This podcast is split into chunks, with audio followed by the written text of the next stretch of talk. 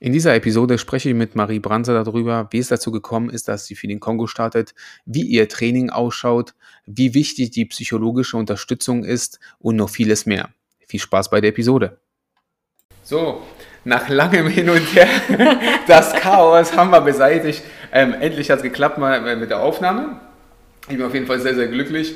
Es ist jetzt äh, aufgrund von ein paar technischer Schwierigkeiten etwas anders geworden, als wir es vorhatten. Aber nichtsdestotrotz ähm, ziehen wir jetzt durch. Äh, Marie, du kannst dich einfach mal äh, vorstellen, was du machst und dann gehen wir in die ganzen Frage-Antwort-Möglichkeiten. Ähm, also schieß los. Okay, hi, ich äh, bin Marie Branser, bin 28 Jahre alt und bin Judoka. Starte seit letztem Jahr nicht mehr für Deutschland, sondern für die Demokratische Republik Kongo und qualifiziere mich gerade für die Olympischen Spiele. Genau, ähm, du hast es ja gerade eben erwähnt, auch schon gleich ähm, für Kongo. Wie kam das? Weil das ist, glaube ich, mal für Außenstehende so, okay, du kommst aus Sachsen hier, in Leipzig so ganz genau, und dann auf einmal so, wenn man liest, okay, Kongo, äh, wie ist das denn dazu gekommen? Ja, am Tarn sieht man es jetzt nicht, ne? Aber ähm, ist im Grunde genommen eine relativ kurze Geschichte. Ich habe äh, viele Wettkämpfe bestritten, national, international, und es war halt immer so, dass man gemerkt hat, okay, äh, Ergebnisse sind da. Es gibt gute Tage, es gibt schlechte Tage. Aber es wird halt einfach äh, nicht reichen für Olympia, aus dem einfachen Grund, äh, es gibt eine große Bandbreite in meiner Gewichtsklasse an guten Judoka. Und dann ist es auch immer so ein bisschen ja, Bundestrainer-Sache, wen nimmt man mit, wen nimmt man nicht mit. Ich habe relativ wenig Einsätze bekommen, hatte dann auch, sage ich mal, dementsprechend noch die Bestätigung vom Landesverband, dass ich nach der deutschen Meisterschaft 2019, wo ich noch Bronze geholt habe, auch noch aus dem Landeskader rausgenommen wurde, wo ich dann gesagt habe, okay, ich habe hier überhaupt keine Perspektive mehr. Und äh, dann habe ich mit meinem Trainer aus Frankreich gesprochen, bei dem ich ein halbes Jahr gelebt habe. Und der hat halt schon viele in die Richtung mit unterstützt, hat gesagt, mach das auf jeden Fall, äh, du hast das Zeug dazu. Und dann war die Entscheidung ganz klar, dass es für mich in Deutschland nicht weitergeht. Dann habe ich mich äh, im Kongo quasi mehr oder weniger beworben, habe die angeschrieben, die haben großes Interesse gezeigt und dann ging das relativ fix, Pass, alles klar gemacht, bin rübergeflogen und ja, so ein bisschen, sage ich mal, den familiären Hintergrund kann man dahingehend nennen, äh, dass meine Familie oder meine Großeltern eine ganze Weile dort gelebt und gearbeitet haben, aber es ist jetzt nicht so, dass ich irgendwie einen Onkel oder eine Tante oder einen Opa dort habe. Also ah. ich hoffe es. Ah, okay, alles klar. Also, aber du, also du bist sozusagen gar keine deutsche Staatsbürgerin mehr? Doch, doch, oder, doch, doch, du bist immer noch, aber du startest dann eben für den Kongo. Also, ähm, ich habe eine doppelte Staatsbürgerschaft. Ah, du hast eine doppelte Staatsbürgerschaft. Genau. Alles klar, gut, okay. Dann könnte ich mir vorstellen, dass es ein bisschen schwierig geworden wäre. Ähm, jetzt sagst du auch, ähm, Leistungsspitze ist ja wohl relativ hoch in deiner Gewichtsklasse. Mit wie vielen Leuten rechnet man da? Wenn du sagst, okay, du konntest dich da jetzt vielleicht nicht durchsetzen aufgrund dessen, weil die Leistungen waren zwar eigentlich da, aber na klar, es gibt ja so, so, so eine gewisse, ähm, so die Lieblinge vom Trainer gibt es immer. Da kommt, da kommt man nicht drum rum. Das ist, das ist halt so, ob das, jetzt in, ob das jetzt vor einem so angesehen wird oder auch von anderen, ist immer so ein bisschen schwierig. Und dann wolltest du sagen, okay, da, da habe ich einfach keinen Bock drauf und dann gehe ich einen anderen Weg, um mich halt, halt einfach mal hauptsächlich zu qualifizieren. Richtig? Genau. Also das war niemals irgendwie eine Entscheidung, wo ich jetzt gesagt habe, böswillig, ich habe jetzt einen Hass gegen den Deutschen Judobund oder gegen den Landesverband Sachsen. Nein, überhaupt nicht. Ich hab, bin mit allen wirklich im Reinen dort rausgegangen, habe gesagt, es geht hier nicht darum, irgendwo zu sagen, ihr habt mich schlecht behandelt, ihr habt mich nicht mitgenommen oder sonst was, dass ich jetzt hier das beleidigte Kind spiele, sondern ich habe einfach gesagt, mein Traum war von vornherein äh, Teilnahme Olympische Spiele, mhm. dort um eine Medaille mitkämpfen. Und äh, wenn es eben auf dem einen Weg nicht funktioniert, dann wird es auf dem anderen Weg funktionieren. Also ich brenne halt wirklich so für diesen Traum, dass ich gesagt habe, ich gehe dafür eben auch einen anderen Weg. Sagen halt auch viele, ja, es ist der leichtere Weg, aber ist es definitiv nicht. Äh, wieso sagen die, das ist der leichtere Weg? Also weil du dich in Deutschland nicht durchgesetzt hast? Oder? Genau, also da wird halt einfach gesagt, okay, äh, in Deutschland also mal ganz salopp gesagt, warst du zu schlecht und jetzt machst du es in Afrika. In Afrika ist so, sage ich mal, das Grundniveau was anderes als in Europa. Es gibt schon ein paar gute Kämpfer, aber es ist eben nicht so die breite Masse an wirklich Weltspitze Judoka. Ähm, aber ich muss mich trotzdem qualifizieren. Ich muss mich dort durchsetzen. Ich habe äh, ein Jahr später als alle anderen mit der Qualifikation begonnen oder grundsätzlich überhaupt im äh, Olympiazyklus, hier geht ja mal vier Jahre, habe ich mhm. im dritten Jahr angefangen und ähm, von daher habe ich jetzt auch nicht irgendwie den leichteren Weg gewählt. Und man muss eben auch sagen, wenn man vorher in Deutschland war, es ist eine unheimliche ja, äh, Luxussituation. Man setzt sich ins gemachte Nest, es ist alles gemacht, du weißt, du fährst zum Wettkampf, es läuft alles nach Plan. Im Kongo läuft nie was nach Plan. Nie. Du musst dich immer um alles kümmern, es gibt immer Probleme. Wie viele Wettkämpfe hast du da schon bestritten? Schon bestimmt schon 10, 12 Wettkämpfe. Ja. Okay, über welchen Zeitraum? Also über die dessen zwei Jahre, drei Jahre oder? Anderthalb jetzt. Eineinhalb Jahre. Also ich habe äh, quasi letztes Jahr, 2019, im Juni oder Juli mein erstes Turnier bestritten in Budapest, den äh, Grand Prix dort gekämpft. Und äh, danach ging das dann Step by Step. Also ich sag mal, die Wettkampfperiode geht halt bei uns nicht wie im Football oder wie im Fußball. Meinetwegen ab, äh, im Football geht es ja im September los mhm. und dann bis Februar, sondern bei uns geht es halt wirklich das ganze Jahr durch. Da hast du mal klar, Weihnachten jetzt nicht so viele Wettkämpfe, aber selbst im Dezember ist eben noch normalerweise ein Grand Slam Turnier in Tokio und im Januar geht es halt wieder los und dann ballerst du alle zwei Wochenenden gefühlt äh, irgendwo ein Turnier am anderen Ende der Welt. Oh Gott. Also das klingt auf jeden Fall nicht nur nach Spaß, also es ist auf jeden Fall schon mal sehr, sehr krass. Ähm, Judo ist ja olympisch, das wissen wir, das ist einer der Sportarten, die schon übelst lange dabei sind, also wirklich schon, schon bei auch Olympischen Spielen. Also viele Kampfsportarten sind ja einfach äh, von Ringen und so. Ähm, jetzt, wenn wir uns da so betrachten, okay, die Olympischen Spiele wären ja eigentlich ja dieses Jahr gewesen. Also für die, die sich das jetzt angucken, wir haben jetzt 2020 und zwar wir haben jetzt Oktober, wir sind so mitten in der Pandemie mit drin und eigentlich sollten ein paar, paar, paar Monaten die Olympischen Spiele sein. Du wolltest dich eigentlich genau dafür qualifizieren. Also es sollte, glaube ich, nur noch ein Wettkampf sollte stattfinden oder irgendwie sowas. Oder mehr oder minder äh, so der letzte Wettkampf und dann ist Cut gewesen, du kannst da nicht hinfliegen. Wie, also schwebst du, bist du jetzt so in der Schwebe, wo es jetzt hingeht? Oder weil, ich meine, die nächsten Olympischen Spiele sind ja dann dementsprechend, ich weiß ja nicht, ob sie nächstes Jahr stattfinden, also offiziell verschoben wurden sie. Ähm, wie ist da gerade so die Lage? Ja, es ist schwierig. Also ich war zu dem Zeitpunkt gerade in Argentinien, wollte weiterfliegen nach Chile und äh, habe dort quasi in Argentinien gerade meinen ersten Weltcup gewonnen und äh, es waren halt eine Menge Punkte für mich erstmal. Es hat mich eine ganze äh, Menge nach vorne gebracht und es war klar, wenn ich in äh, Chile wieder gewinne, dann ist meine Qualifikation relativ sicher. Also in dem Sinne, dass ähm, es verschiedene Qualifikationswege gibt. Einmal direkt über die Weltrangliste. Das heißt, am Ende der Qualifikationsphase werden einfach immer alle nochmal komplett aussortiert. Das heißt, es gibt nicht mehr drei Franzosen beispielsweise, die auf Platz 1, 3 und 5 sind, sondern es gibt eben nur noch Platz 1. Damit rutschen alle nochmal ein Stück hoch. Das nennt man dann bereinigte Weltrangliste und da musst du halt unter den ersten 18 sein. Zweite Möglichkeit ist die kontinentale Quote, das heißt, äh, Männer, Frauen nochmal jeweils zehn Starterinnen, zehn Starter ähm, von Afrika, die sich über mhm. ihre Punkte qualifizieren oder eben Wildcards. Und äh, ich wäre dann quasi schon in der kontinentalen Quote drinne gewesen. So, dann war Stop, kam eben, als ich auf dem, wirklich äh, auf dem Weg war im Flieger, äh, bin ich gelandet, kam die Nachricht hier, die IGF hat alle Turniere abgesagt und dann saß ich da, dachte so, okay, gut, habe ich halt eine Woche in Chile quasi gechillt, habe äh, noch einen Tag trainiert oder einen Tag Judo trainiert, dann haben die dort auch das Zentrum zugemacht. Danach habe ich halt wirklich nur noch morgens ähm, eine Konditionseinheit gemacht, bin Treppen gelaufen oder habe äh, Bergsprints gemacht oder bin halt mal nur laufen gegangen. Abends habe ich meistens irgendwie Crossfit gemacht, spezielle Belastung. Die hatten dort relativ viele Möglichkeiten in dem Park. Und danach bin ich zurückgekommen und dann fällst du erstmal in so ein Loch. Ne? Dein mhm. Tag ist halt wirklich, dein, jeder Tag ist irgendwie ausgerichtet auf Olympia. Du weißt ganz genau, nächste Woche bist du da, übernächste Woche bist du da. Die afrikanische Meisterschaft ist am 30.04. Und dann hast du keinen Plan mehr. Du weißt nicht, wie geht's weiter, wann geht's weiter. Und dann war es erstmal ein hartes Stück irgendwie überhaupt zu sagen, ich trainiere heute. Also so die mhm. ersten Wochen habe ich mich dann so mit drei, vier Einheiten in der Woche motiviert, muss ich ganz ehrlich sagen, wo mein normales Pensum bei zwei bis drei Einheiten pro Tag liegt.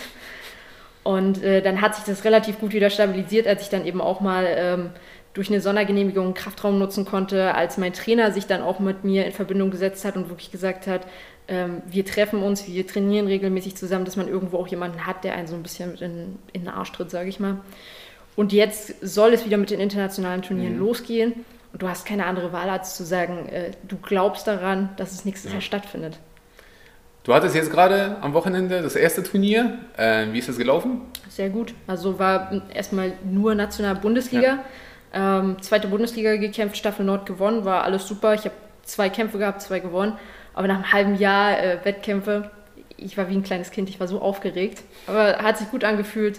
Ähm, man hat mal so gesehen, wo man gerade steht. Bei Training ist ja nochmal was anderes als Wettkampf ja. dann.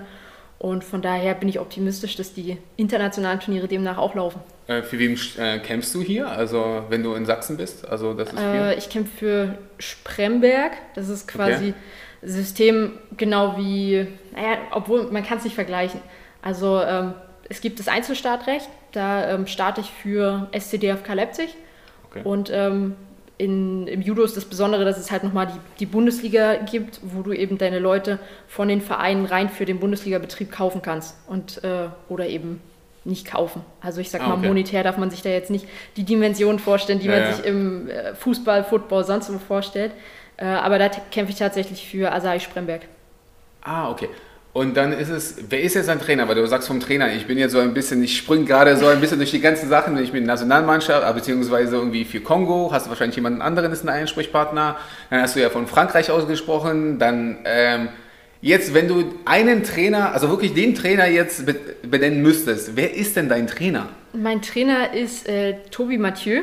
Das ist äh, mein Trainer hier in Leipzig von der SCDFK, der quasi gesagt hat, hey, ich finde äh, das Projekt gut, ich glaube an dich, ich stehe hinter dir und der mir quasi täglich in den Arsch tritt, der mit mir die Trainingspläne schreibt oder für mich und äh, wir dann gemeinsam daran arbeiten. Der stellt sich jeden Tag für mich als Technikpartner hin und äh, muss dann auch mal das ein oder andere einstecken. ähm, nee, und ich sag mal so, mit Tobi habe ich mich wirklich unheimlich weiterentwickelt. Er hat sich weiterentwickelt. Wir wachsen beide an dieser Aufgabe zusammen. Und alles andere sind halt wirklich so diese kleinen Bausteine, die noch dazu mhm. führen. Ne? Jeder braucht irgendwo die Physiotherapie. Ich brauche trotzdem den Kontakt zu meinem äh, Coach aus Frankreich, der mir wirklich sehr, sehr viel geholfen hat.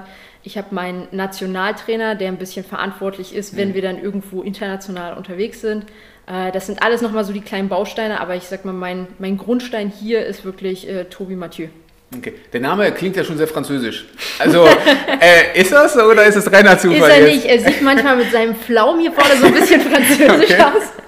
Okay. Aber äh, ist er nicht, nein. Ist er nicht. Okay, alles klar. Hätte sein können, dass es wieder Verbindung zu Frankreich und dadurch durch ja, ja. Auf, würde auf jeden Fall super passen. Ähm, aber jetzt unabhängig davon, ja, du sprichst ja von jetzt äh, bei drei, vier Mal die Woche Training ist ein niedriges Volumen für die normalen, glaube ich, Sterblichen, der ins Fitnessstudio oder so rennt, der da drei, vier Mal, das ist schon das Maximalste, was ich erreichen kann. Für die sagst du, ah, jetzt bin ich warm geworden, jetzt können wir mal richtig loslegen. Ähm, und du hast ja davon gesprochen, zwei bis dreimal am Tag. Ähm, dann gehen wir das so ein bisschen so durch. Ähm, wie sieht da so eine, so eine typische Trainingswoche bei dir aus? Weil ich glaube mal, das interessiert ja die Leute, weil viele wissen ja, Kampfsport etc., okay, da sind viele Aspekte, die dazu zählen, aber jetzt natürlich vom Profi da ein bisschen was zu hören, ist, glaube ich, ein anderer Einblick. Ähm, also grundsätzlich teilt sich das ja nochmal ein bisschen in die Perioden auf. Man muss halt dazu sagen, ich hatte noch nie so viel Zeit fürs Training wie jetzt. Äh, normalerweise, ich hatte es ja vorhin schon mal gesagt, so alle zwei Wochen bist du irgendwo anders. Demnach kannst du halt auch nie voll trainieren. Also du machst eine Woche Hochbelastung, dann musst du in der Woche vorm Wettkampf langsam wieder runterfahren, spätestens Mittwoch wirklich den Fuß vom Gas nehmen.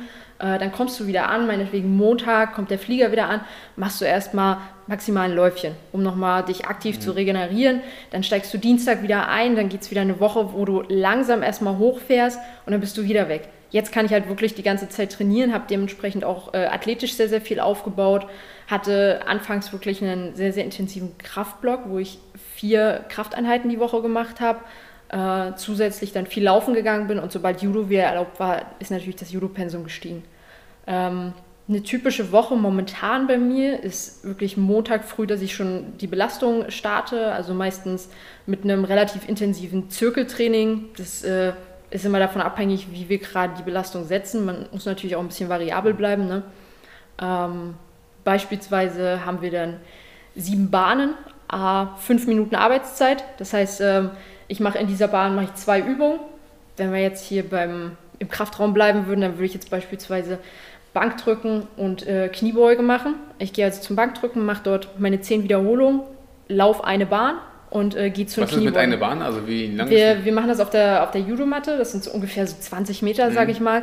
Dann machst du auf der einen Seite die eine Übung. Ähm, typischer Übungsvergleich ist zum Beispiel, fängst an mit Liegestütze, mit Tippen, einmal runtergehen, kurz halten, Schultern mhm. tippen, zwölf Liegestütze davon, läufst dann äh, ans andere Ende der Bahn und machst 20 Klappmesser. Und das machst okay. du fünf Minuten durch und versuchst so viele Und Bahnen zwischendurch machst du Bankdrücken und. Nein, nein, das war jetzt quasi nur so der Vergleich, ah, okay, wenn okay. ich mit, mit ah, Geräten ah, arbeite. Okay, ich dachte schon, das genau. machst du alles hintereinander weg. Okay, das ist ein bisschen krass. Ähm, dann mache ich äh, nachmittags ähm, mache ich eine Technikeinheit, wo wir viel, sage ich mal, an meinen, an meinen Techniken arbeiten, an meinem Wurfprofil, ein ähm, bisschen die Situationen simulieren, die im Wettkampf entstehen können, ein bisschen die Probleme, die man dann im Wettkampf nach Training hat. Und äh, Montagabend ist dann meistens nochmal so im Verein ein bisschen, bisschen Spiel, sage ich mal. Wir Judokas spielen immer klassisch Prellball.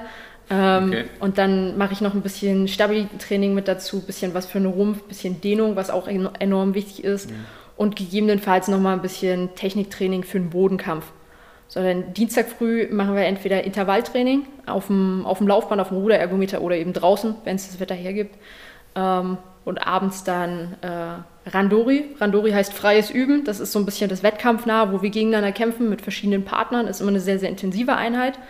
Ähm, Mittwoch habe ich dann meistens auch nochmal drei Einheiten. Morgens eine Krafteinheit, danach Technik und abends nochmal zusätzlich eine Judo-Einheit, wo wir so ein bisschen frei und variabel auch trainieren. Vielleicht nochmal ein, zwei Randoris machen, ein bisschen an Situationen mit anderen Partnern arbeiten. Das ist ja immer das Besondere am Judo. Und äh, Donnerstag meistens dann nochmal eine Tabata-Einheit. Tabata ist ja allgemein bekannt, sage ich mal, das mhm. klassische 20-10-System, auch mit verschiedenen Übungen.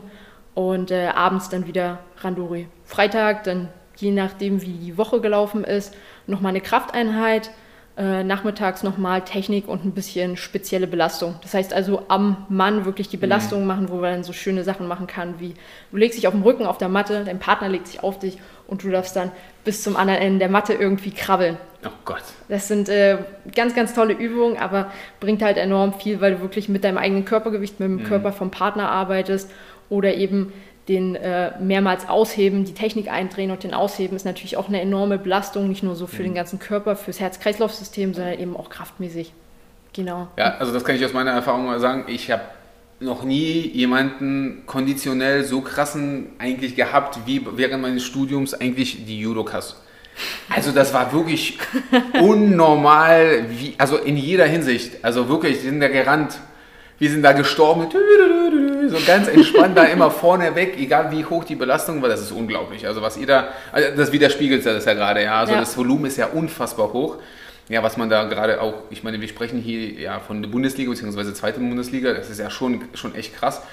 Ähm, und man darf ja nicht vergessen, ihr seid ja in dem Sinne ja keine Prof Vollprofis. Also ihr werdet ja nicht dafür so großartig bezahlt, wenn ihr überhaupt, ihr kriegt Zuwendungen vielleicht, wenn ihr Glück habt. Wenn wir Glück haben, äh, Wenn ja. ihr Glück habt, irgendwas.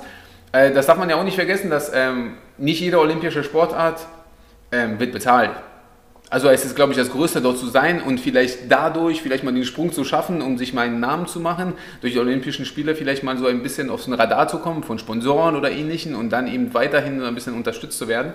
Wie, wie hast du das bis jetzt so geschafft, überhaupt als Nicht-Profisportlerin im Profisport eigentlich an sich ähm, da zu überleben? Also also ich hätte es äh, ohne Unterstützung niemals geschafft. Deswegen, ich hatte ähm, jetzt äh, vor, vor dem Lockdown quasi noch eine Crowdfunding-Aktion laufen, die relativ erfolgreich gelaufen ist. Da hatte ich 5.500 Euro dann zusammen.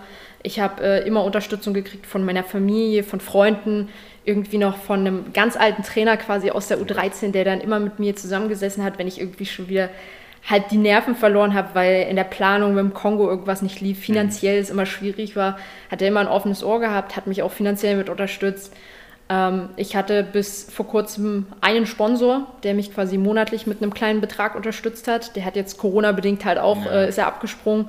Und dann musst du halt sehen, also du wirst niemals in dieses Luxusgefühl kommen von Fußballer, Footballer, warum ich die wirklich echt beneide, äh, dass du sagst, gehst du jetzt mal zum Training, danach gönnst du dir mal noch ein bisschen Massage und dann ja, fährst du nach Hause, zockst vielleicht mal noch ein bisschen oder legst mhm. einfach die Füße hoch und abends geht's wieder zum Training. Du musst immer irgendwo gucken, dass du dich finanziell über Wasser hältst. Ich mache nebenbei jetzt noch äh, einen Minijob quasi What? und äh, guck, dass ich irgendwie über Wasser bleibe. Also ich muss meine Wettkämpfe größtenteils selbst finanzieren und äh, mein, mein Training, meine ganzen Subs, alles äh, selbst finanzieren. Das ist schon schwierig. Momentan arbeite ich noch ein bisschen an der Sponsorenmappe, dass ich vielleicht irgendwie mal noch einen Sponsor kriege für Subs, für Klamotten und sowas, weil es ist ja auch enorm, wenn du guckst, wenn ich so zwölf Einheiten die Woche habe oder mehr. Ja. Äh, Samstag kommt ja auch noch manchmal was dazu.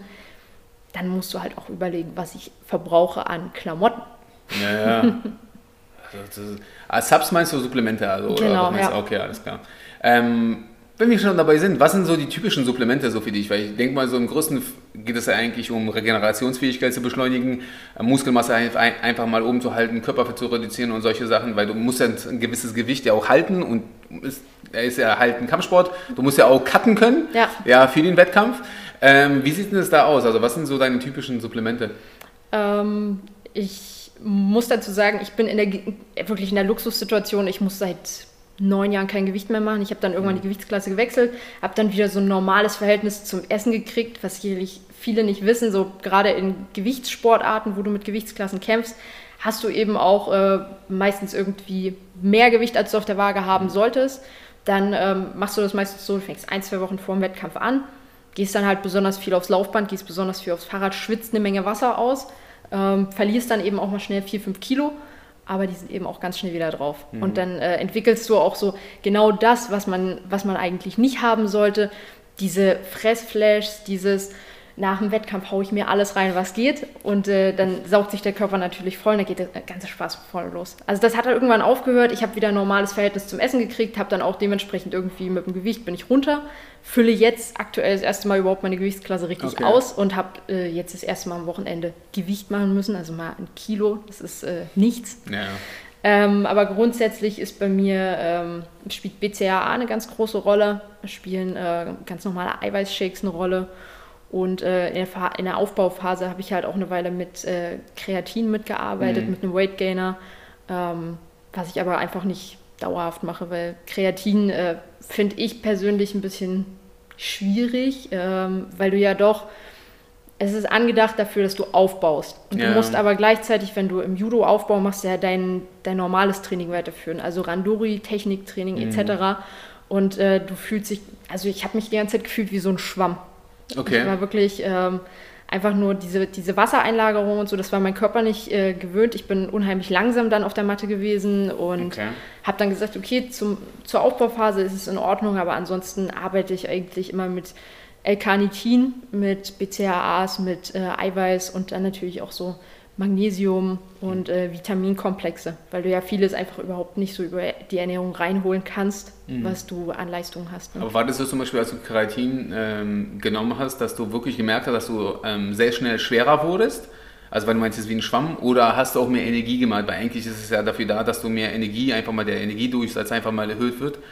Wie hat sich das bei dir bemerkbar gemacht? War eigentlich mehr, dass du eigentlich, boah, ich bin eigentlich nur schwerer geworden und weniger Energie oder so beides gleichzeitig? Also wie hast du das gemerkt?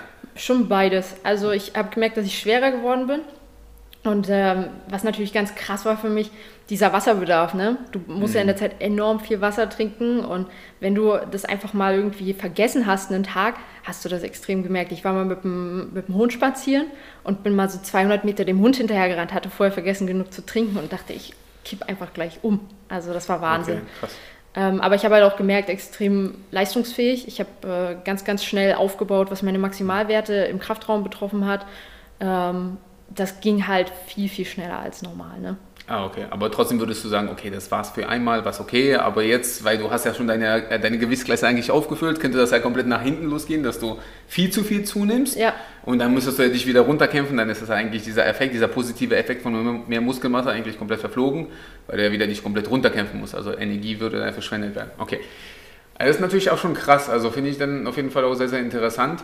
Ähm, wie sieht eigentlich deine Ernährung allgemein aus? Also hast du bestimmte, bevorzugst du irgendwas? Also zum Beispiel nur kein Fleisch oder doch Fleisch oder ist ja immer unterschiedlich. Also in der heutigen Zeit, man kann ja auch mit äh, vegan kann man aufbauen, muss man halt viel essen. Ja. ja.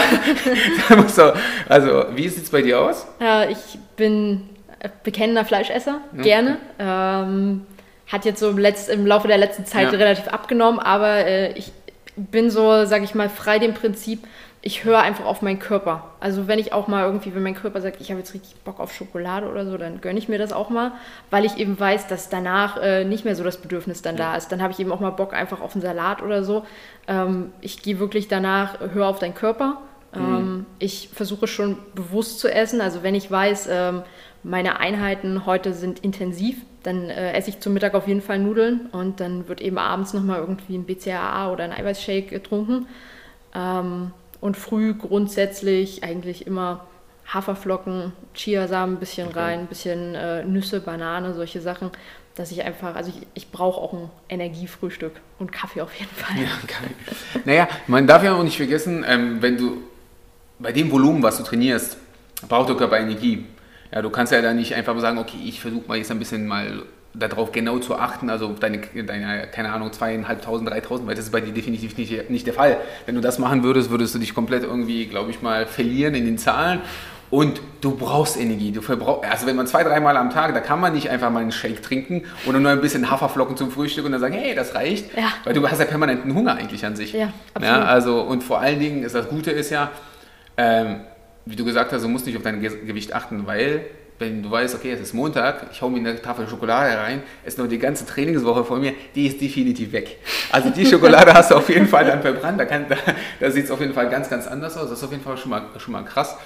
Ähm, wie sind eigentlich so die, die Pläne jetzt noch für dieses Jahr? Also kannst du überhaupt ein bisschen planen? Also ich meine, wir sind jetzt im Oktober und jetzt, so, jetzt ist glaube ich eher so Schritt für Schritt zu gucken, wie es weitergeht oder wie sieht es aktuell aus? Es ist ganz, ganz schwierig zu planen. Also ähm, einfach aus dem Grund, wir haben Wettkämpfe im Kalender. Es ist jetzt auch noch für mich, sage ich mal, das Highlight dieses Jahr Ende November Afrikanische Meisterschaft, was für mich eigentlich so entscheidend ist für die Qualifikation. Wenn ich dort eine Medaille hole, dann sieht es für mich sehr, sehr gut aus.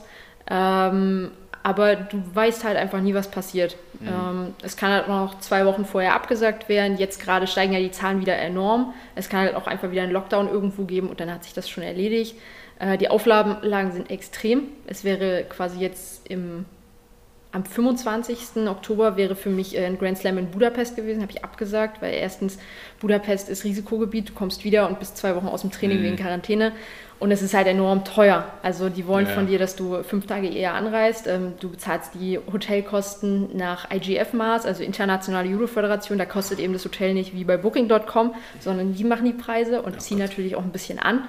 Ähm, du musst zwei Corona-Tests vorher vorweisen, du machst dort Tests und äh, es ist halt alles in allem sehr, sehr stressig, weswegen wir einfach entschieden haben, machen wir nicht. Äh, das nächste wäre jetzt bei mir ein äh, African Open, also quasi ein Weltcup in Kamerun und danach halt die afrikanische Meisterschaft Ende mhm. November. Der in Kamerun wäre Anfang November. Und das ist eigentlich schon alles. Also ein, ganz ursprünglich war geplant, dass ich im Dezember noch nach Japan fliege zum Grand Slam. Der wurde jetzt auch abgesagt. Mhm. Und äh, momentan kannst du mit nichts rechnen, was halt unheimlich schwierig ist, weil du als Sportler brauchst du immer Struktur, du brauchst immer Planung, du brauchst immer Ziele. Ähm, und momentan hast du einfach nur dieses von Woche zu Woche sich mhm. irgendwie ziehen immer im, im Hinterkopf behalten, Olympia ist dein Ziel oder es könnte noch die afrikanische Meisterschaft sein. Du musst Vollgas geben, aber du kannst dich nie irgendwo gerade festlegen und das ist enorm schwer. Ja, gerade wenn man das so betrachtet, dass es die letzten Jahre ja genau andersrum war. Ja, du hattest ja extrem hohe Feed-Struktur. Du meintest so jetzt so, oh, der Lockdown war so, ja, ich kann mal so viermal die Woche trainieren, so, das ist jetzt Freizeit mehr oder minder. Ja. Da weiß man ja auch nicht mehr, was mit seiner Zeit anzufangen. Das ist natürlich, das stelle ich mir auf jeden Fall sehr, sehr stressig vor, beziehungsweise auch für den Kopf. Ja, wie gehst du denn damit um, gerade jetzt mit der Situation im Kopf? Wie, wie, wie stark belastet dich das so, dieser, dieses in der Luft dem, oder sagst du so, oh, es hat auch seine positiven, ich kann mir Zeit für andere Sachen nehmen, also Kannst du aber auch was Positives der Situation entnehmen oder sagst du, nee, ich will eigentlich wollte ich zu Olympia, eigentlich will ich nur kämpfen? Oder wie schaut es da gerade so aus? Weil das ist ja auch, glaube ich, interessant. Also ich sag mal, am Anfang war es genauso, wie du es gerade gesagt hast. Eigentlich kotzt mich das gerade alles an. Ich habe äh, alles investiert, ich war die ganze Zeit unterwegs und dann ist dieser Lockdown und du wusstest eigentlich, okay, in ein paar Monaten sind die Olympischen Spiele und danach kannst du durchatmen. Das Stresslevel war in dem Moment extrem hoch, weil du ja wirklich so von Woche zu Woche dich von Wettkampf zu Wettkampf gehangelt hast der Stress oder die, der Druck, scheiße, die Quali, die, die ist bald vorbei und es ist äh, immer ein Leistungsdruck da, war auch enorm hoch und dann war plötzlich nichts mehr. Und mhm. das hat mich am Anfang extrem runtergezogen. Ich habe dann relativ schnell mit meiner ähm, Sportpsychologin wieder zusammengearbeitet. Ähm, wir haben dann in der Lockdown-Zeit halt irgendwie einmal die Woche telefoniert und haben so ein bisschen, sage ich mal, versucht, Struktur zu schaffen. Mir auch eine Struktur, die ich mhm. gebraucht habe, um überhaupt, sage ich mal, normal durch die Woche zu kommen. Ne? Und dann hat man so Schritt für Schritt auch das Positive rausholen müssen, sonst gehst du irgendwann ein. Also ich habe dann mir die positiven Dinge rausgezogen, dass ich eben dann erstmal äh, einen, wie einen kleinen Urlaub für meinen Kopf auch hatte, mhm. mal auf andere Gedanken gekommen bin, ein bisschen runtergekommen bin, die Zeit jetzt auch für den Aufbau nutzen kann und eben nochmal ein Jahr länger, um eben mit meinem Trainer zusammen zu arbeiten und an den Kleinigkeiten, die bis jetzt irgendwo nicht so gelaufen sind, zu arbeiten, um meine Kraftwerte hochzubringen um äh, eben auch mental noch ein bisschen stärker zu werden für den Wettkampf. Und das sind alles so Dinge, in denen ich mich wirklich in der Zeit schon extrem weiterentwickelt habe, was ich definitiv positiv sehe. Ähm, ich habe auch, sage ich mal, so ein bisschen in der Zeit Yoga für mich entdeckt. Mhm. Ein bis zweimal die Woche einfach für, für den Körper und auch für den Geist. Ich habe äh, angefangen zu meditieren. Wir haben quasi über äh, so ein Programm, das nennt sich äh, Athletes 365. Okay. Ähm, haben wir einen halbjährigen Zugang für Headspace bekommen und äh, dann meditiere ich einmal am Tag und habe da auch verschiedene Programme, die so ein bisschen sportorientiert sind. Das ist ganz cool. Ähm, also man hat irgendwo eine neue, eine neue Seite an sich entdeckt oder auch einen neuen, einen neuen Weg, um mit der Situation umzugehen, auch um aus der Situation gestärkt herauszugehen. Ist auf jeden Fall sehr interessant, dass du den Punkt überhaupt Sportpsychologin oder Psychologen ähm, einfach mal ähm, mit einbringst, weil das ist eigentlich etwas, was beim Sport ja nie in den Vordergrund gerückt. Also wir haben es ja durch manche, natürlich den Fußball, wenn jemand zum Beispiel sich in Selbstmord geht, dann war irgendwie psychisch irgendwas nicht so. Ähm, und das wird, wird immer mehr. Ich kriege es ja halt ähm, aus dem Basketball sehr, sehr viel mit, dass da immer mehr Spieler, auch im Football kriegt man das auch immer mehr aus den USA mit. In Deutschland finde ich das, ähm, hört man sehr, sehr wenig Deswegen finde ich das sehr, sehr interessant also, ähm, und sehr, sehr wichtig, diesen Aspekt überhaupt mal, weil ihr seid ja, man darf nicht vergessen, ihr seid Einzelkämpfer in dieser Hinsicht. Ja? Also ihr seid ja alleine auf der Matte, ihr werdet alleine auch so gelassen.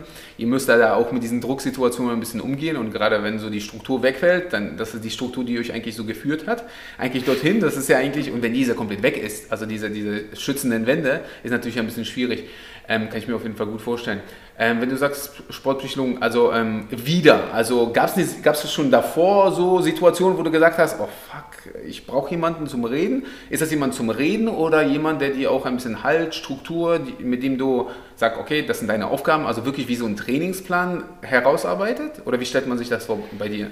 Also ähm, um, sage ich mal, beim Urschleim anzufangen, ich hatte schon mehrere Sportpsychologen und das ist so ein bisschen wie, das ist wie Ernährungscoach, das ist wie Athletikcoach. Das, das muss einfach menschlich passen, sonst äh, kommst du bis zu einem gewissen Punkt und dann ist irgendwann Feierabend. Mhm. Ich hatte einmal, das hat ungefähr zwei Wochen funktioniert und dann oh habe ich gesagt, nee, das, das geht nicht. Mhm. Sorry, aber das ist nicht meine Art zu arbeiten. Dann hatte ich einen, der sehr, sehr, sehr renommiert auch in, in Leipzig mit internationalen Athleten ist, hat bis zu einem gewissen Punkt gut funktioniert und irgendwann haben wir einfach gesagt, okay, wir kommen hier nicht weiter. Ähm, dann war mein Wechsel und man muss auch dazu sagen, mit diesem Wechsel, äh, das passt natürlich vielen nicht. Also wie gesagt, es kam halt viel, viel Kritik. Ähm, man hat in dem Moment einfach gemerkt, wer sind deine Freunde, wer steht wirklich hinter dir, wer gehört, sage ich mal, zu deinem Team auf diesem Weg und wer ist einfach nur in dem Moment eine Tratstante oder wer mhm. ist in dem Moment irgendwo so mit dem Strom geschwungen, ah, die geht ja den leichten Weg und ah, hm, startet jetzt für Afrika. Äh, ich trainiere seitdem sehr, sehr viel alleine. Ähm, weil ich einfach in diese Struktur im, im Stützpunkt da nicht mehr reingehöre, nicht mehr reinpasse, was auch erstmal mental eine, eine, enorme Hürde war, das alles so mitzuerleben, wie man plötzlich, sage ich mal, so ein bisschen abgetrennt wird, obwohl man ja in dem Sinne niemandem was getan hat, sondern man hat, mhm. hat einfach nur auf seinem Rückenaufnäher vom Judoanzug jetzt eine, anderen, eine andere Nation stehen. Ist ja nicht so, dass ich dadurch irgendwie irgendwem was getan habe. Aber äh, letztendlich habe ich eine ganze Weile ohne mentale Unterstützung gearbeitet, weil ich auch einfach irgendwo nicht mehr den, das Selbstbewusstsein hatte durch viel, was hier passiert ist, um nach Hilfe zu fragen. Und äh, dann hatte ich eine Dozentin an der Uni, auch eine ganze Weile, die jetzt meine äh, Sportpsychologin ist. Okay. Ähm, die dann irgendwann das einfach mitbekommen hat und mich dann angesprochen hat und gesagt hat, hey, äh, ich würde dir gerne helfen. Zu dem Zeitpunkt war ich gerade in Abu Dhabi und bin dann weiter nach Australien geflogen. Dann haben wir telefoniert, ähm, haben so ein bisschen, habe ich ihm meine Situation erklärt und dann haben wir in Australien quasi beim ersten Wettkampf auch zusammengearbeitet, übers Telefon das Ganze vorbereitet und es hat halt super gut gepasst. Und äh, seitdem arbeiten wir zusammen. Das, ich bin unheimlich dankbar dafür. Also, falls Nadja das jetzt hört, dann äh, vielen Dank, liebe Nadja. Und ähm, ist halt einfach wirklich super schade, wie du es schon gesagt hast. Das wird viel mhm. zu wenig erwähnt. Jeder braucht das, weil einfach ähm, heutzutage ist höher, schneller, weiter einfach extrem geworden. Ne? Jeder mhm. hat irgendwo die modernsten Trainingsmittel und es entscheiden am Endeffekt irgendwie diese kleinen Stellschrauben. Das sei jetzt ähm, ein besonders guter Athletikcoach, das ist eine besonders gute Physiotherapiebetreuung, das ist eben auch der mentale Bereich, der ungefähr so mindestens 70, 80 Prozent ja auch ausmacht. Du kannst trainieren wie ein Weltmeister, wenn du es vom Kopf her nicht hinkriegst. Schade, dann ja. funktioniert es halt nicht. Und deswegen, mit ihr funktioniert es extrem gut. Wir reden über Probleme, wenn halt gerade ak ne, akut irgendwas ist. Und ich sag mal, ich hatte ja viele Stressoren durch äh, Organisationen mit dem Kongo, durch immer wieder Probleme, halt auch andersrum mal äh, Diskriminierung als Weiße. Durchaus verständlich, ja. Ähm, und das haben wir alles besprochen, irgendwo Wege dafür angegangen. Wir besprechen aber auch einfach technische Aspekte, ähm, wo wir dann so den mentalen Aspekt mit reinfließen lassen. Äh, Habe ich dann auch in der Lockdown-Zeit, sage ich mal, viel im, im Keller mit Johanna trainiert. Und ähm, dann halt auch wirklich Sachen im Training mit Gedankenstopptechniken, äh, mit bestimmten Kannst du kurz mal, bevor, also Gedankenstopp, also Kannst du das kurz mal erläutern, was damit gemeint ist? Weil ich glaube, viele werden es, äh, okay, was ist damit überhaupt gemeint? Also genau, äh, bestes Beispiel, um jetzt wieder, sage ich mal, ins Fitnessstudio zurückzukommen. Ähm, du hast einen total Kacktag, kommst zum Training und es läuft halt wirklich gar nicht.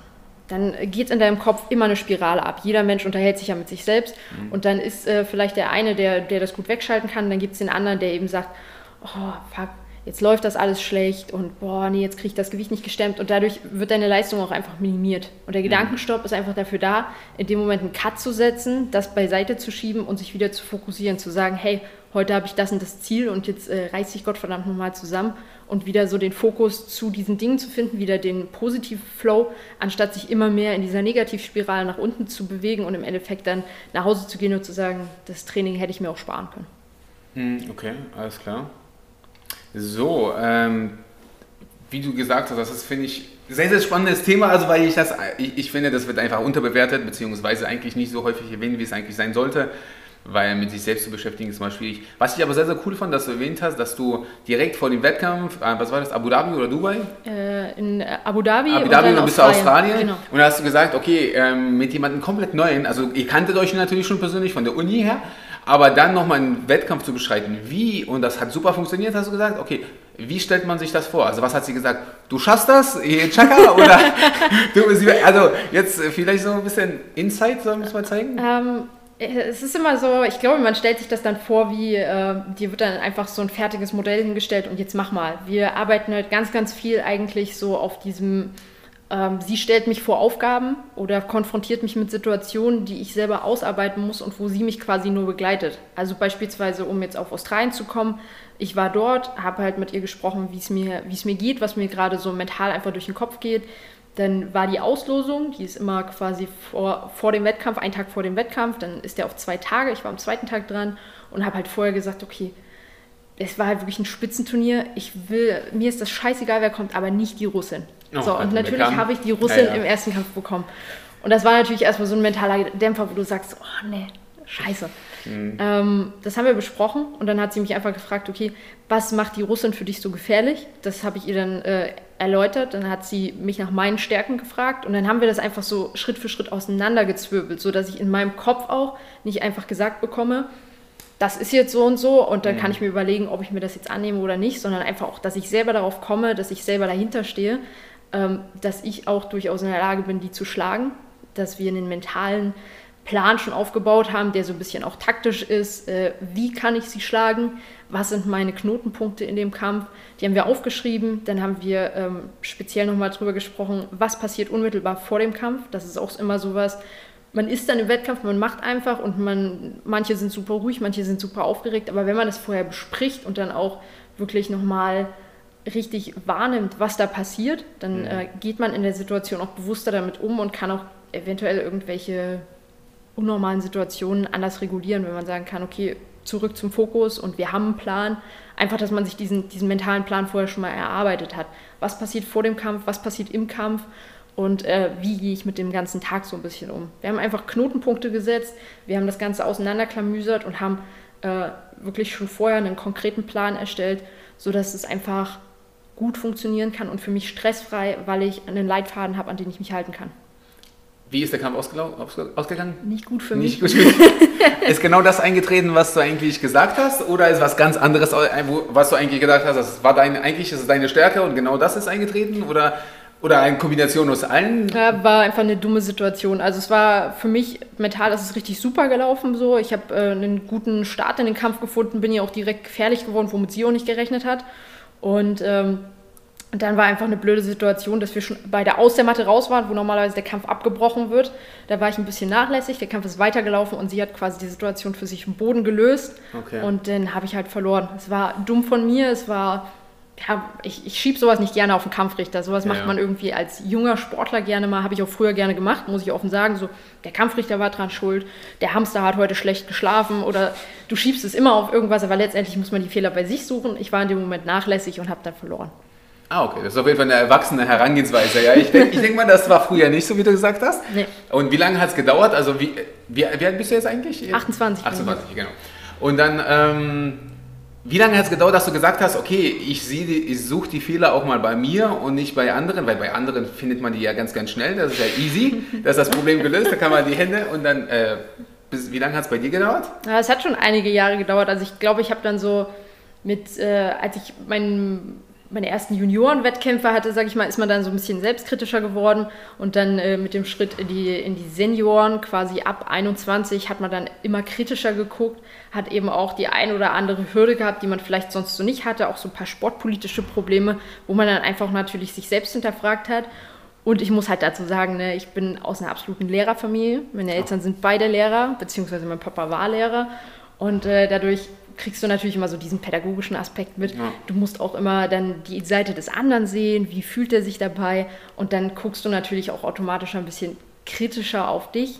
Und äh, ich sag mal, besonders krass ist es in dem Moment geworden, als ich dann äh, mich von Deutschland gelöst habe. Seitdem ich für den Kongo starte, bin ich nun mal auf mich selbst gestellt und bin halt auch absolut reflektierend, absolut selbstkritisch und versuche einfach mich da absolut zu fokussieren, dass ich immer das Richtige mache. Seit wann bist du, äh, startest du für den Kongo? Seit äh, April 2019 habe ich offiziell gewechselt ah, quasi. Okay, alles klar. Ähm, ich denke mal, das ist ja, weil du ja auch die, den Aspekt besprochen äh, gesagt hast, so ah, die anderen, man, man, merkt, wer seine Freunde sind, wenn du dann da wechselst, wer ist denn überhaupt in dem Kader, steht hinter dir oder unterstützt dich dabei, ähm, von deinen Nationalmannschaftskollegen und so. Ähm, Hoffst du eigentlich, dass du gegen die Leute mal kämpfst? um dir mal zu zeigen, so, also, weil es, ich, es wäre eine Genugtuung.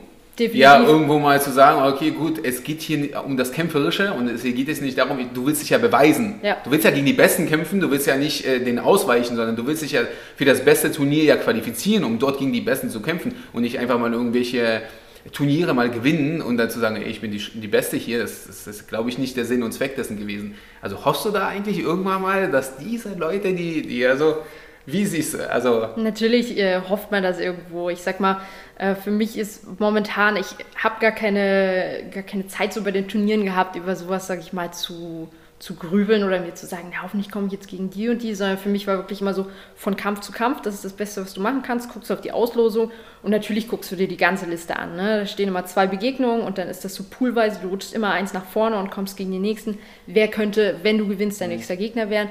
Aber letztendlich ähm, habe ich immer geguckt, wer sind meine Gegner und mich darauf fokussiert, weil ich bin froh, dass äh, ich wirklich da so eine eine positive Entscheidung vom, vom Verband hatte, also vom Deutschen Judobund. Die hätten mich halt auch für drei Jahre sperren können, wäre mhm. denen ihr Recht gewesen. Und die haben gesagt, nee, mach dein Ding. Ich habe mit dem Bundestrainer einen super Draht. Ich habe auch mit einigen Mädels dort noch ein super Verhältnis, die alle gesagt haben, ey, Marie, du hast uns immer unterstützt, auch äh, als Partner bei den Lehrgängen. Und du warst ja immer super ehrgeizig. Wir gönnen dir das. Äh, von daher klar freue ich mich mal, gegen, mhm. gegen die irgendwann zu kämpfen und im besten Fall vielleicht auch das, äh, die Entscheidung auf meine Seite zu bringen und zu sagen, ich gehe hier mit dem Sieg von der Matte und sage, hey, so ein bisschen Genugtuung ist schon dabei. Aber es, es gibt andere Leute, gegen die man gerne kämpfen möchte. Also ich hatte auch mal ein Trainingslager. Ähm, da war die Olympiasiegerin aus meiner Gewichtsklasse da, die ist jetzt zweifache Olympiasiegerin, hat aufgehört, ist jetzt im MMA und war mal so mein absolutes Idol. Und ich bin wirklich den ganzen Lehrgang bin ich ihr hinterhergerannt, weil natürlich jeder mit ihr kämpfen mhm. wollte und ich bin immer wieder hin und irgendwann durfte ich gegen sie kämpfen. Das war so für mich das Größte, sage ich mal. Ne? Okay, cool. Also das war so, so ein Freundschaftswettkampf oder wie bezeichnet man das? Oder ja. wenn, wenn, du sagst, bei so einem Lehrgang war das einfach mal zu sehen, äh, was macht sie besser oder, oder wie, wie stellt man sich das vor? Genau, also ähm, ich sag mal, im Judo sind halt die, die Trainingslager, die internationalen, ganz, ganz wichtig, damit du mit den verschiedenen Leuten, gegen die du auch im Wettkampf kommst, trainieren kannst, halt auch gegeneinander kämpfen, ohne dass es jetzt, es ist unwichtig, ob du fünfmal fällst, da guckt keiner. Es geht wirklich nur mhm. um dich, um dich weiterzuentwickeln und dafür brauchst du eben die Partner. Es ist nicht wie, wie beim Schwimmen, wo du sagst, es ist scheißegal, ob das Becken jetzt äh, in Leipzig ist oder in Berlin ja. ist äh, immer die gleiche Bedingung und ich muss überall durchs Wasser kommen, sondern du lebst halt einfach von dem Training mit den Partnern. Daher sind immer übers Jahr verteilt verschiedene internationale Trainingslager, normalerweise. Ja. Und äh, dort versuchst du einfach so viele wie möglich aus der Weltspitze zu bekommen, um eben dir auch ein bisschen, sag ich mal, was anzugucken, um zu gucken, wie, wie kommst du gegen die Leute klar und wo sind vielleicht irgendwo ein paar Schwachstellen. Ah, okay, alles klar. Ähm, ich finde es ein unfassbar spannendes Thema, gerade in internationale Spitze und so und wer wo kämpft und gerade wenn du für ein anderes Land startest. Ähm, aber ich denke mal, dass ähm, in der breiten Masse gibt es zum Beispiel im Kongo wahrscheinlich nie so viele gute Kämpfer aber es gibt wahrscheinlich einige in der Spitze, die äh, sehr, sehr gut sind oder gut sind. Ähm, da, ist, da will man sich gegen diese Leute eigentlich mal auch mal messen. Hast du gegen die Spitze so zum Beispiel in Kongo irgendwo mal gekämpft, dass du sagen kannst, okay, ähm, ich passe da gut rein oder sagst du, eigentlich bin ich doch da ganz weit oben oder ist da noch Luft nach oben? Mm, also man muss dazu sagen, so unser Team besteht äh, größtenteils aus kongolesischen Europäern. Also es okay. gibt, ich bin die einzig Weiße im Team. Ähm, aber die, die bei uns im Team sind, sind größtenteils bis jetzt äh, in Europa irgendwo stationiert, haben vielleicht irgendwo Verwandte oder sind dort vielleicht geboren, aber sind eben im Nationalteam, weil sie eben auch hier in Europa trainieren. Ich war ja im, okay. im Kongo, um dort meinen Pass äh, zu beantragen, um mir ein bisschen das Land anzugucken, ein paar Leute kennenzulernen. Und es ist wirklich äh, ein extremer Unterschied. Also die Judo-Hallen sind einfach ganz anders, die Trainingsbedingungen sind ganz anders mhm. und das Judo-Niveau ist halt auch was ganz anderes. Das okay. muss man einfach ganz klar so sagen. Ich habe eine in meiner Gewichtsklasse, die ähm, auch noch international kämpft. Die ist schon ein bisschen was älter. Ich habe noch nie gegen sie gekämpft. Ich bin sehr gespannt, wenn ich einmal auf sie treffe. Aber ich würde jetzt einfach mal frei Schnauze frech sagen, dass ich äh, doch, sage ich mal, ein höheres Niveau haben werde als sie. Ah, okay. Also kann man sich also vorstellen, wie zum Beispiel bei den Handballnationalmannschaften, dass sich Katar, also zum Beispiel die ganzen, ich weiß nicht, Jugoslawen oder so, ich will nichts Falsches sagen, aber auf jeden Fall so äh, viele einzelne so Söldner mehr oder minder dort äh, gekauft hat, um das beste Team. Und bei euch ist es zwar halt so, dass es wirklich vielleicht Verwandte oder irgendwie sowas, weil es ja französisch, glaube ich, mal gewesen ist. Ja ähm, wahrscheinlich auch in Frankreich einige, einige Kämpfer gibt, ähm, die dann eben halt für das Land dann starten dementsprechend, was ja auch Sinn macht. Ja. ja, also ist ja nicht, ist ja auch genau andersrum, zum Beispiel Leute, die für Frankreich zum Beispiel starten, gibt es ja auch, die eigentlich ursprünglich ganz woanders kommen.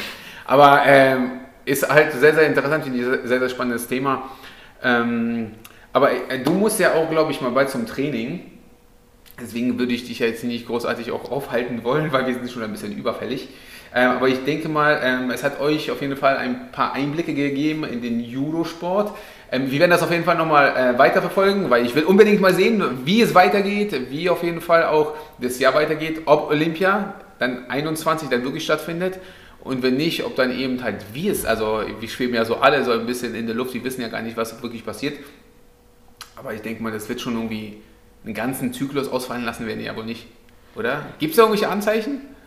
Es gibt bis jetzt gar keine Anzeichen. Also es war am Anfang war ja so ein bisschen die Rede von, es könnte ja 2022 werden, aber 2022 sind halt auch extrem viele Events und dann sind es halt auch wieder zwei Jahre nur noch bis zum nächsten ja. Olympischen Spielen. Also ich denke entweder nächstes Jahr oder dann den kompletten Zyklus. Das wäre absolut historisch und eine Riesenkatastrophe für jeden Athleten. Also ich gibt, es gibt ja genug Athleten, die jetzt sagen, das sind meine letzten Olympischen Spiele, ich will danach Familienplanung etc., ja. weil man ja sehr, sehr konkret planen muss und äh, die dann eben sagen müssen, okay, ich konnte die Olympischen Spiele nicht bestreiten, was mache ich jetzt? Ähm, ist natürlich für, Riesen, also für viele eine persönliche Tragödie und absolut schlimm.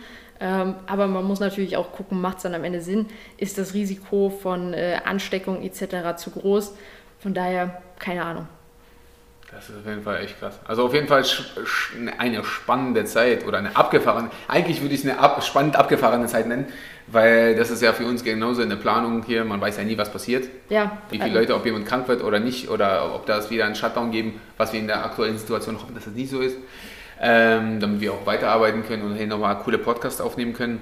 Ähm, deswegen, ich würde mal sagen, äh, wir schließen das hier ab erstmal, aber äh, wir bleiben in Kontakt und wir holen das auf jeden Fall mal nach und schauen, was noch passiert.